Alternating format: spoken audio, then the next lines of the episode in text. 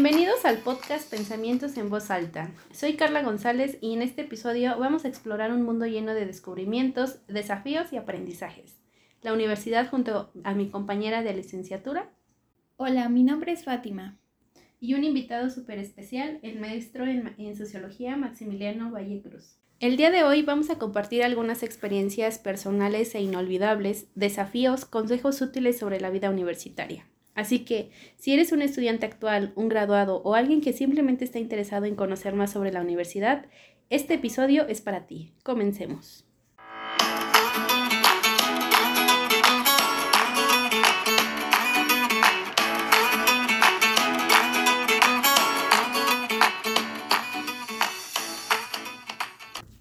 Empecemos con el primer tema, los primeros días de universidad.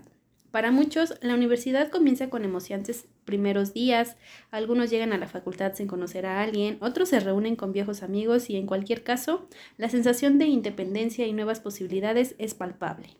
Recuerdo la primera semana en la universidad. Era un torbellino de nuevas caras, nuevos docentes y nuevas asignaturas. Fue muy notable el cambio que pasamos al dejar la preparatoria. Estás en todo lo correcto. Son nuevas sensaciones que no se olvidan, ya que era algo nuevo para nosotras. Aún recuerdo que el segundo día de clases me senté detrás de ti e hicimos equipo en la clase de epistemología, con el maestro Inocencio. Claro, desde ese momento supimos con quién hacer equipo y al pasar el semestre nos hicimos muy buenas amigas.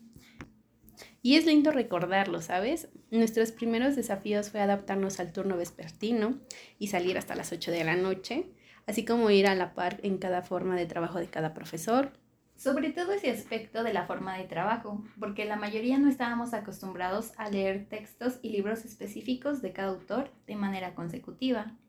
Y tuvimos que adquirir ese hábito rápido que posteriormente se volvió una rutina para nosotras. Sabes, aún recuerdo cuando nos hablaron unos chicos de quinto semestre para apoyarnos a todas las dudas que teníamos acerca de algunos docentes. Claro, aún me acuerdo. Y fue lindo sentir esa solidaridad de su parte, ya que no solamente nos apoyaron en nuestros primeros días de clase, sino que pues al pasar los demás semestres siempre tuvieron esa disposición pues para aclararnos las dudas de las demás materias. Y como todo, tiene un final. Y me alegro muchísimo que hayan podido egresar de la facultad. Lo cual se les agradece su apoyo, Así que si ustedes oyentes pueden ayudar a los de nuevo ingreso o a personas de semestres más bajos, sería muy padre. Todos somos parte de la comunidad educativa y hay que ser unidos. Los cambios que suceden en cada etapa son distintos, mas no imposible. Así que si vas a pasar a otro semestre o vas a egresar, ánimo. Con dedicación y esfuerzo, todo es posible.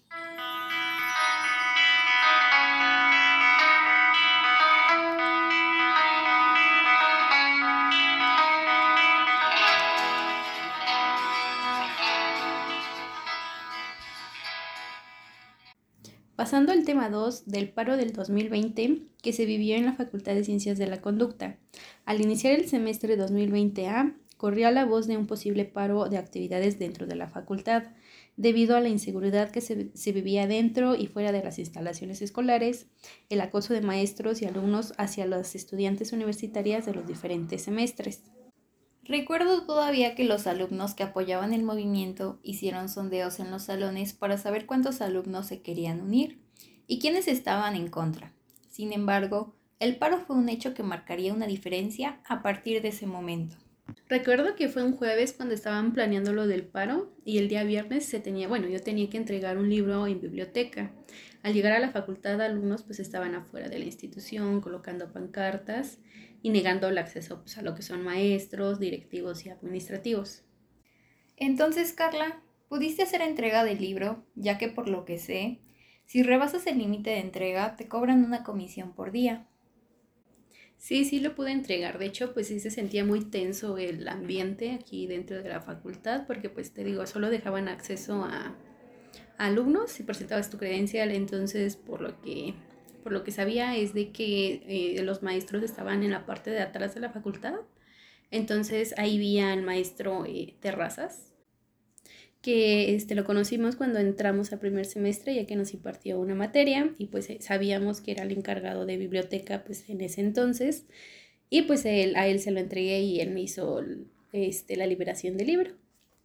Me alegra escuchar eso porque he conocido a chicas que no lograron entregar el libro y cuando regresamos a clases tenían su cuenta pendiente, entonces tuvieron que pagar una gran cantidad de dinero y por ende perdían sus derechos respecto al uso de la biblioteca. Exacto, yo quería evitar eso, entonces pues afortunadamente pues sí, sí lo pude entregar. ¿Y, ¿y tú, Fat, cómo te enteraste del paro? Ah, pues mira, yo en esos momentos tenía contacto con un compañero del salón y él fue el que me dijo antes de salirme de mi casa, oye, Fati, ¿qué crees que los estudiantes tomaron la facultad y no va a haber clases? Entonces yo al saber esto, pues no me presenté a la facultad hasta que hubiera un comunicado por parte de las autoridades y saber qué pasaría posteriormente. Qué bueno que te avisaron a tiempo y así pues no tuviste que venir hasta la facultad. Porque pues sí, la verdad, yo al llegar pues no sabía qué hacer. Y sí es muy entendible porque pues era nuestro segundo semestre y que suceda esto realmente fue un cambio radical ya que a pesar de las juntas, las encuestas que se hacían, el paro se mantenía firme. De hecho sí, porque bueno, se daban los rumores de que muchos estudiantes se quedaban a dormir dentro de la facultad para resguardarla. Ah, pues ¿te acuerdas que se hizo una última votación respecto a si se levantaba el paro o no? Porque era muy alarmante para nosotros, ya que habían pasado varias semanas sin poder tomar una clase bien. Y bueno, pues esto es desde nuestra perspectiva. Ahora, eh, profesor Maximiliano, es un gusto tenerlo en este podcast. Nos gustaría que nos compartiera sus experiencias y opiniones personales durante el paro estudiantil motivado por la violencia de género hacia las alumnas y el acoso. ¿Cómo vivió este momento como docente? Pues sí, es compartir experiencias y lo que se vivió es, eh, es una cuestión específica, pero si me dices que cómo lo viví, pues ya es otra, otra pregunta. Yo lo que te puedo decir es que ese momento me pareció que era justa la, la demanda que hacían las alumnas ante el, el silencio de las autoridades por lo que ellas consideraban era un, pues un abuso hacia ellas en términos de, de género. Y fue previo a todo el confinamiento por la pandemia. Entonces, a mí me parece que eso le, le restó, en primer lugar, eh, la eficacia mm, al movimiento como para poder expresarse.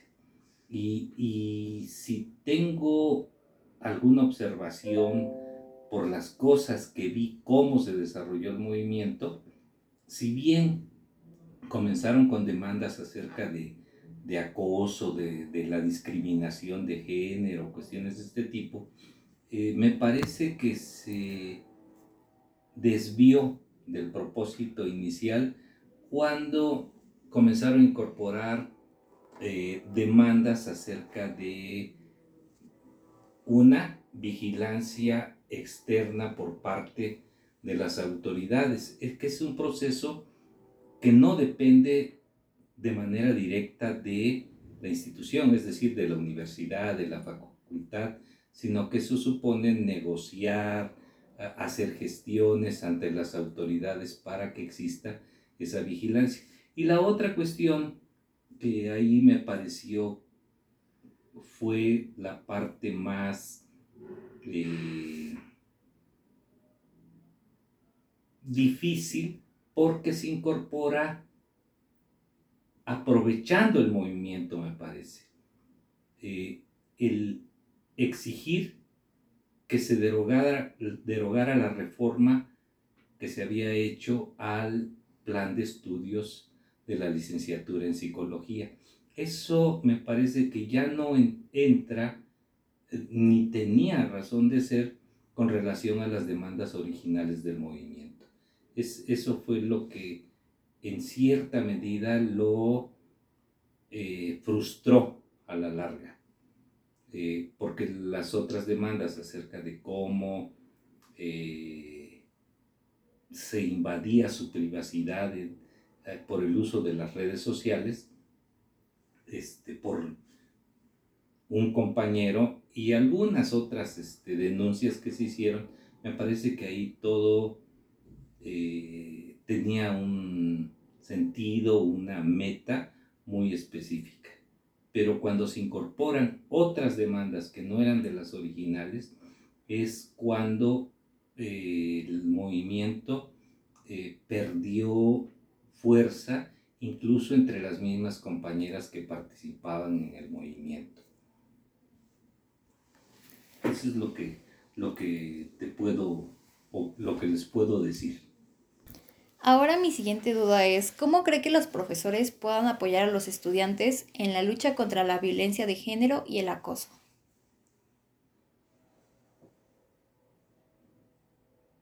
Ahí es una cuestión que yo en lo personal no digo apoyo, sino es más bien eh, qué conciencia tenemos acerca de las relaciones entre hombres y mujeres y la idea que tenemos de cómo eh, se puede producir un cambio, yo digo una eh, efectiva emancipación, es decir, eliminar coacciones, violencias en las relaciones, y es que todas las demandas, y los profesores creo que ahí tenemos, sí tenemos un papel relevante, eh, demostrar, mostrar, no demostrar, mostrar que una relación entre hombres y mujeres es posible.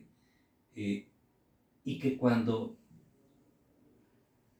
planteamos el que se nos reconozca como sujetos sometidos a, coacciones, no debemos estar aspirando como lo hace la política oficial o las recomendaciones de organismos internacionales en el sentido de que dicen que para erradicar la, la violencia y la discriminación de mujeres, una, hay que tipificar los delitos, que probablemente.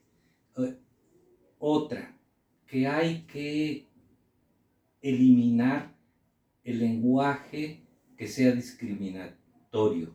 Pero la verdad es que el lenguaje eh, depende de cuestiones que van más allá de prescribir el uso, no uso de ciertas palabras, puesto que está adherido a, a algo que también las políticas dicen que hay que reconocer la diversidad, la pluralidad de, condiciones de vida, de formas de pensar, y que no todas las personas, no todos los grupos sociales tienen el mismo lenguaje, eh, que, hay grupos sociales que, que, tienen un lenguaje que para ciertos círculos aparece como violento, pero para ellos no lo es, entonces, ¿cómo enfrentar eso?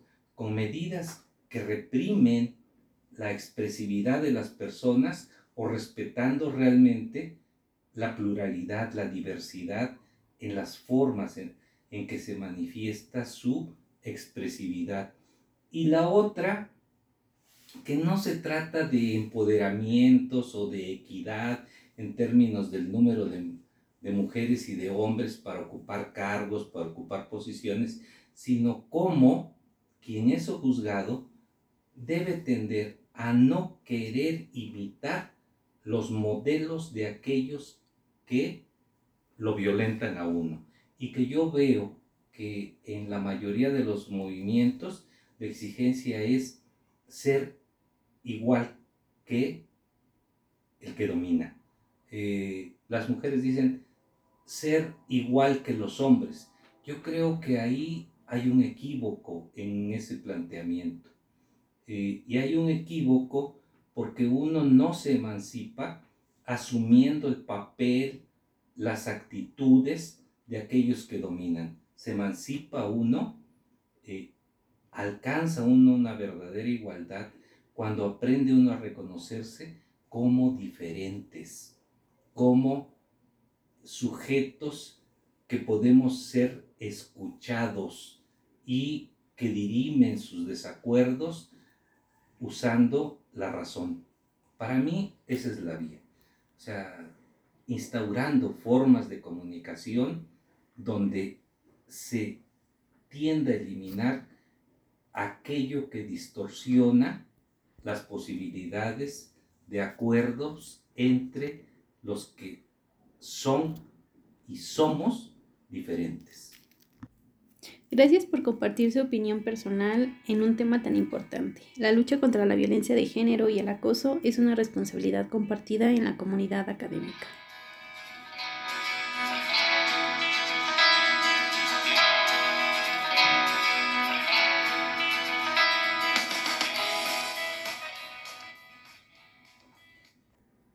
Pasando al tema 3, la llegada de la pandemia, como sabemos que en marzo del 2020 el gobierno de, de, México, en coordinación con la Secretaría de Salud, implementó una serie de medidas para prevenir y controlar los contagios en el país por el COVID-19, entre las cuales se incluye el confinamiento por la pandemia. A raíz de esto, los actores principales del proceso educativo se vieron afectados, ya que la educación pasó de manera presencial a virtual lo que causó gran impacto en diversos aspectos, tanto lo económico como del saber sobre las nuevas plataformas de trabajo. De manera personal, cambiar a esta modalidad fue inquietante, ya que nuevamente tuvimos que adaptarnos a este cambio tan repentino. Así es, la mayoría de nosotros no conocíamos las nuevas plataformas como lo fue Zoom y Teams, sin mencionar que no todos contábamos con un equipo adecuado para tomar la clase, así como un Internet eficaz. Además que al estar en casa los deberes aumentaron y nuestra atención no estaba al 100% en la clase. Nuestros problemas emocionales de alguna manera crecieron y nuestro desarrollo profesional quedó trunco en algunos aspectos. Fue un desafío total para nosotros como para los docentes, ya que por nuestra parte la participación en clase fue mínima y para los maestros sus métodos de enseñanza decayeron en la cuestión tradicional. Nos encantaría conocer la postura de usted, profesor, por lo que quisiéramos hacerle unas preguntas respecto al impacto que tuvo este suceso en su vida como docente de la institución educativa. De primer momento nos encantaría conocer cuál fue su motivación inicial para convertirse en maestro y cómo ha evolucionado a lo largo de los años. Llega como opción de vida, ¿no?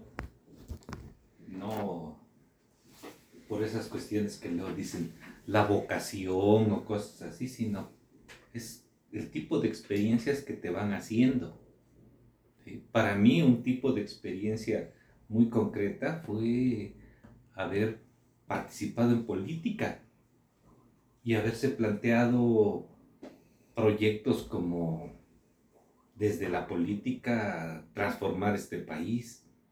Y cuando ves que las organizaciones políticas o, en la que participabas comienza más bien a funcionar igual que todas las demás instituciones de poder, dices, no hay posibilidades de modificar por esta vía. Eh, y entonces, ¿qué cosa es lo que dices? ¿Qué cosa es lo que queda? Tratar de compartir tus esperanzas, tus inquietudes con estudiantes. Y así es como llegué a, la docencia. Aparte de que una vez trabajando, pues, a mí me tocó el tiempo donde eh, de instituciones de educación buscaban profesores. Me propusieron comenzar a dar una clase, después me dijeron que dos y terminé dando tres asignaturas.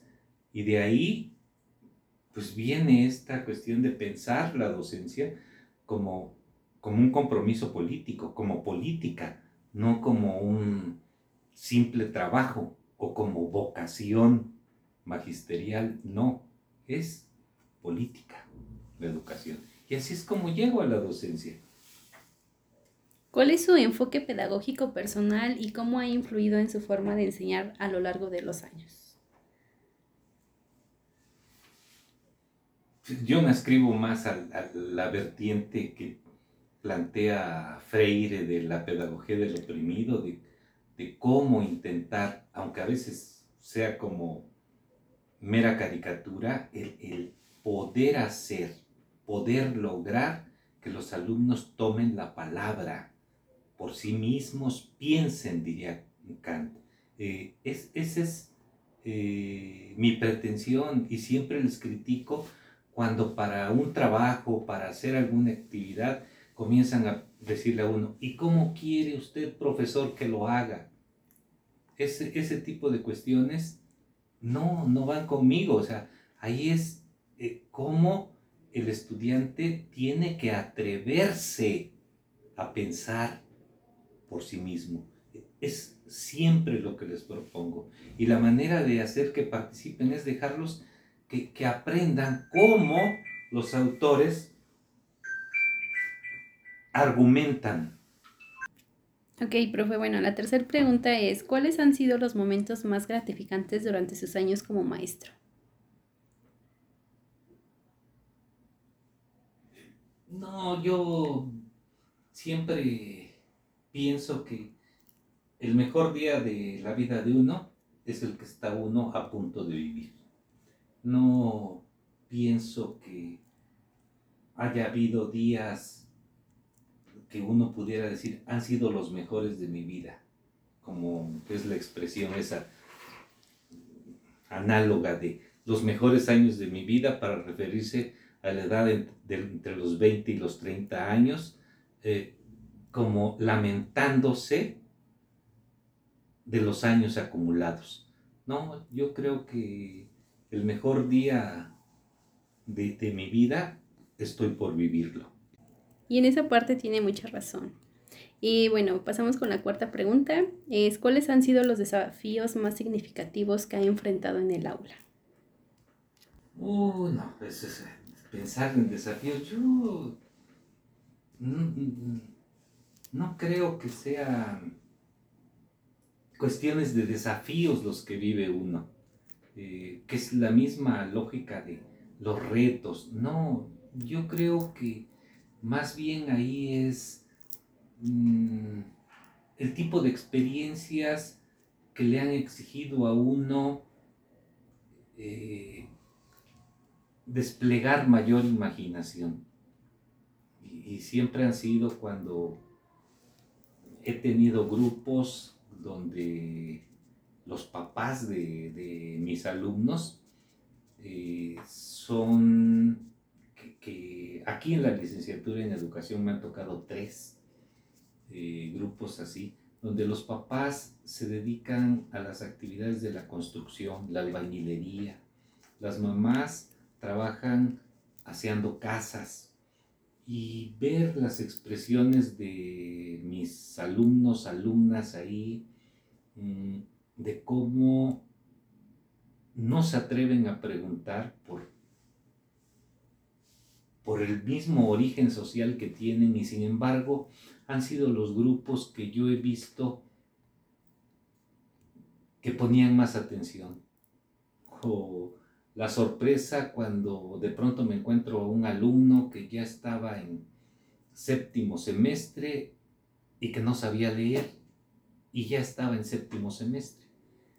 Y ahí me di a la tarea de trabajar con él para que se atreviera a leer, porque yo le decía, no, de alguna manera sabes leer, pero lo que pasa es que te ha dado pereza.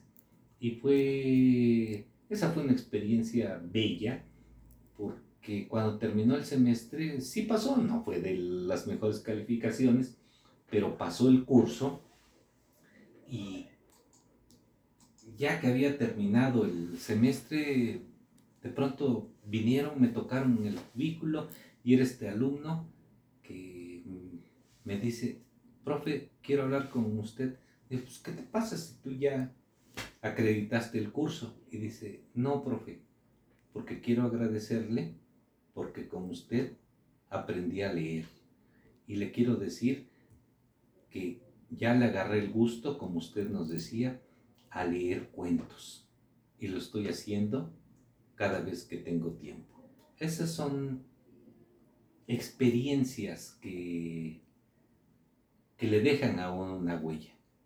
O no dando clases, sino trabajando con compañeros de trabajo, alfabetizándolos, enseñándolos a, leer y a escribir. Eh, que eso fue mucho antes de ser profesor. También esa fue otra experiencia de vida, eh, fundamental. Hay otras experiencias que trascienden el, aula, que, van más allá del aula eh, y que uno mm, las recuerda con mucha ternura, con mucho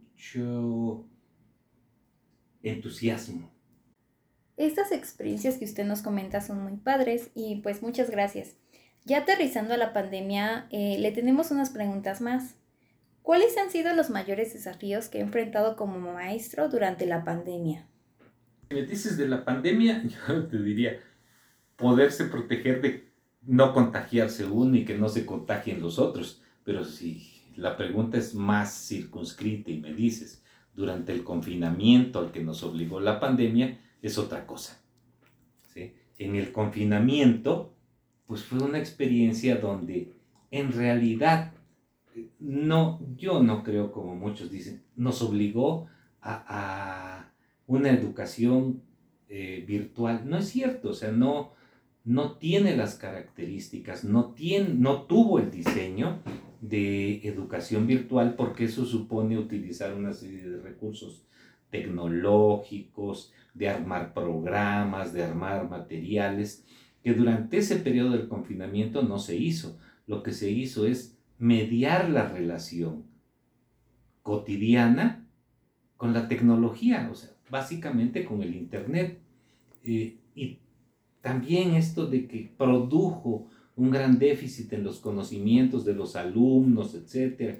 Y, que luego dicen, especialmente en la primaria, yo creo que, que, no fue así. El mayor déficit estuvo en, en lo que no está prescrito en las formas de socialización, e, en, las dinámicas sociales que se dan en las interacciones entre los alumnos y entre los alumnos y los profesores, lo que llaman el currículum oculto, que, es toda esa dinámica de cómo se socializa en términos de los valores, del trato personal, eh, que son los que en una relación mediada tecnológicamente, se interrumpió, especialmente para los niveles básicos de educación, porque a nivel superior yo creo que eh, hubo ciertas posibilidades de seguir interactuando. ¿Por qué? Porque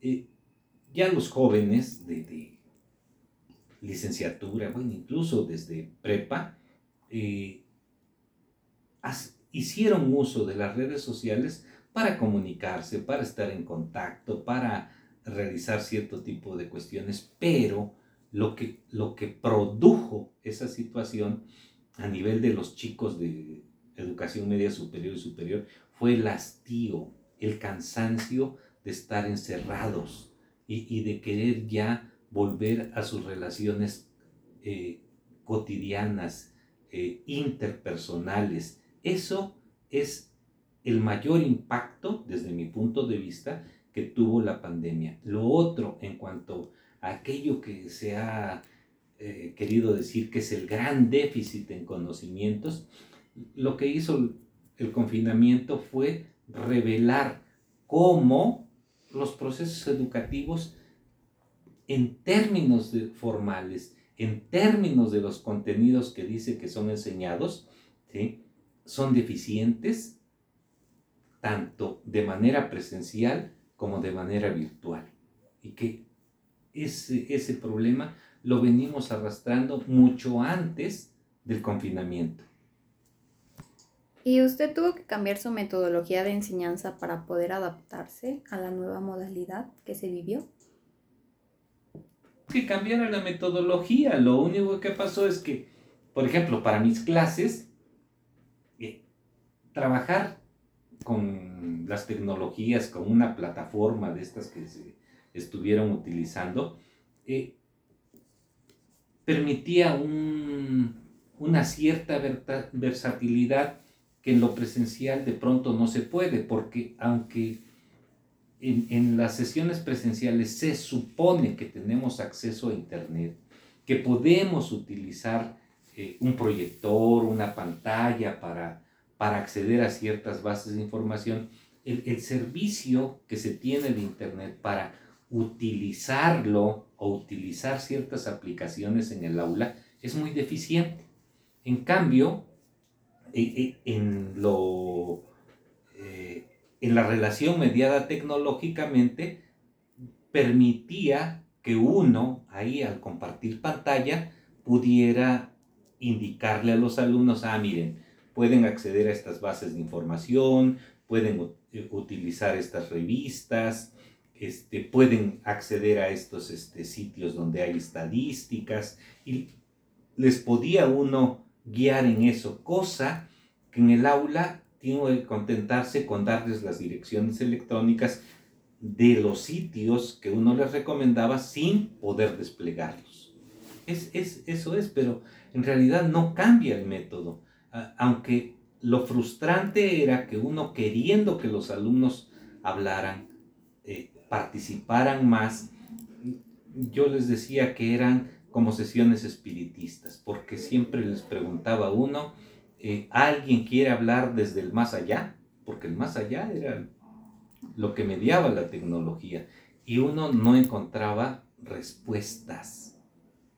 O a veces alguien respondía en el chat y decía, es que no puedo abrir mi micrófono porque mi señal es deficiente y si lo hago o abro la pantalla, pierdo la señal. Entonces, e, e, esas son las dificultades. ¿Cómo se, se piensa que esta relación mediada tecnológicamente modificó radicalmente los métodos de enseñanza. En realidad no. Lo que sí mostró es cómo muchas iniciativas para, para este tipo de relación mediada tecnológicamente eh, fue aprovechada por empresas como Google, como Microsoft, para desarrollar ciertas aplicaciones eh, y ciertos recursos que, que tienden no a respetar lo diverso, sino a imponer una nueva homogeneidad por la vía de la tecnología. Bueno, y por último, profesor, ¿algún mensaje final que le gustaría compartir con los oyentes, especialmente con otros maestros o, o los mismos estudiantes? Yo no les puedo decir que sigan mi idea, mi perspectiva de la educación, porque cada uno de nosotros, de los profesores, eh, parte de ciertas teorías, de ciertos supuestos epistemológicos que ya, ya es parte de nosotros. Más bien, lo que hay que aprender como profesores y como alumnos es a reconocernos como sujetos diferentes y con la misma capacidad de lenguaje, habla y acción, porque solo reconociendo que somos diferentes podremos llegar a ciertos consensos, a ciertos acuerdos. Eh, porque tampoco estoy de acuerdo con eso que dicen algunos. Es que todos tenemos opiniones diferentes y cada uno tiene su verdad. Si asumimos eh, esa postura, pues llegamos a una situación donde cualquier acuerdo, cualquier compromiso entre los que son diferentes se vuelve imposible. Entonces, por eso yo siempre los invito, reconozcámonos como diferentes y con la misma capacidad de lenguaje, habla y acción. Gracias, profesor, por su tiempo dedicado en este podcast. No, gracias a ustedes, chicas.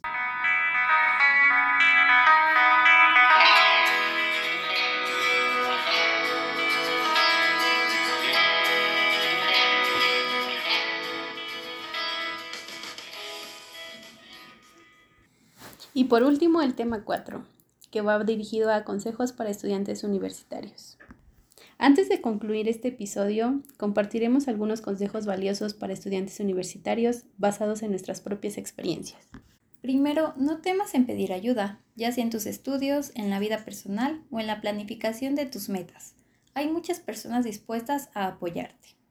Segundo, aprovecha al máximo las oportunidades extracurriculares. Participar en actividades fuera del aula enriquecerá tu experiencia universitaria. Participen en estas actividades, hagan prácticas en escuelas y construyan una red de contactos con profesionales, en este caso que estén centrados en la educación. La teoría es esencial, pero la práctica en el aula también es invaluable. Participar en programas de observación y prácticas desde temprano les permitirá aplicar lo aprendido en el aula y desarrollar habilidades prácticas. Además, busquen la retroalimentación de profesores y mentores para continuar mejorando. Retomando el punto de establecer relaciones sólidas, ayudará a que estés en contacto con un entorno de aprendizaje más enriquecedor. Los profesores pueden ofrecer orientaciones valiosas y oportunidades de aprendizaje, mientras que los compañeros pueden proporcionar apoyo y perspectivas únicas. La colaboración y el intercambio de ideas son esenciales en el campo de la educación. Durante tu estancia en la universidad o como universitario, mantén una mentalidad abierta y siempre busca maneras de aprender y crecer. La educación está en constante evolución y mantenerse actualizado te ayudará a aplicar tu pasión de manera efectiva en el aula.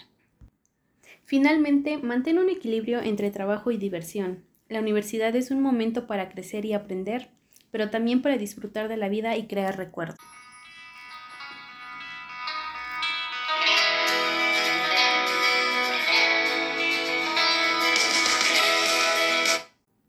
Y así concluimos otro fascinante episodio de nuestro podcast. Hoy tuvimos el honor de conversar con el maestro Maximiliano Valle, un distinguido docente con una sólida formación en sociología y una rica trayectoria en enseñanza universitaria. Fue una conversación verdaderamente inspiradora. Entre las principales conclusiones que podemos extraer de nuestra charla, quiero destacar lo valioso que es tener maestros con una sólida base académica, así como grandes experiencias que tuvo que enfrentar respecto a los acontecimientos que vivió antes y después de la pandemia para influir positivamente en la experiencia de aprendizaje de sus estudiantes. Absolutamente, y también me impresionó cómo el maestro Maximiliano destacó la importancia de la pedagogía en la enseñanza universitaria, la forma en la que se adapta sus métodos y enfoques pedagógicos para involucrar a sus estudiantes es un ejemplo a seguir. Y bueno, explorar las experiencias universitarias a través de este podcast nos ha permitido sumergirnos en un mundo fascinante de aprendizaje, crecimiento personal y conexiones significativas. Hemos descubierto que la universidad es mucho más que aulas y exámenes. Es un viaje multifacético que moldea no solo nuestras habilidades académicas, sino también nuestras perspectivas, valores y amistades. Así es, cada experiencia contribuye a la rica narrativa de nuestra vida universitaria. La diversidad de historias compartidas aquí destaca la singularidad de cada camino, recordándonos que no hay un solo camino correcto. En cambio, la universidad es una oportunidad para explorar, desafiarse a uno mismo y abrazar las oportunidades que van más allá de las páginas de un libro de texto. Este podcast ha sido un recordatorio de que la universidad es un capítulo significativo en nuestro viaje, pero no el único. A medida que avanzamos hacia el futuro, llevamos con nosotros las lecciones aprendidas, las amistades cultivadas y la confianza ganada. La universidad no solo es un medio para alcanzar metas profesionales, sino también una experiencia que da forma a la persona en la que nos convertimos. A través de estas historias esperamos haber proporcionado una visión más completa de lo que significa ser un estudiante universitario, ya sea enfrentando desafíos académicos, descubriendo experiencias inesperadas o simplemente encontrando un sentido más profundo de identidad. La universidad es un viaje transformador que trasciende las aulas y deja una marca indeleble en cada uno de nosotros. Agradecemos a nuestros oyentes por sintonizar una vez más. Los invitamos a enviarnos sus comentarios y preguntas sobre este episodio. Así que es todo por hoy. Hasta la próxima de este pensamiento en voz alta. Gracias por escuchar.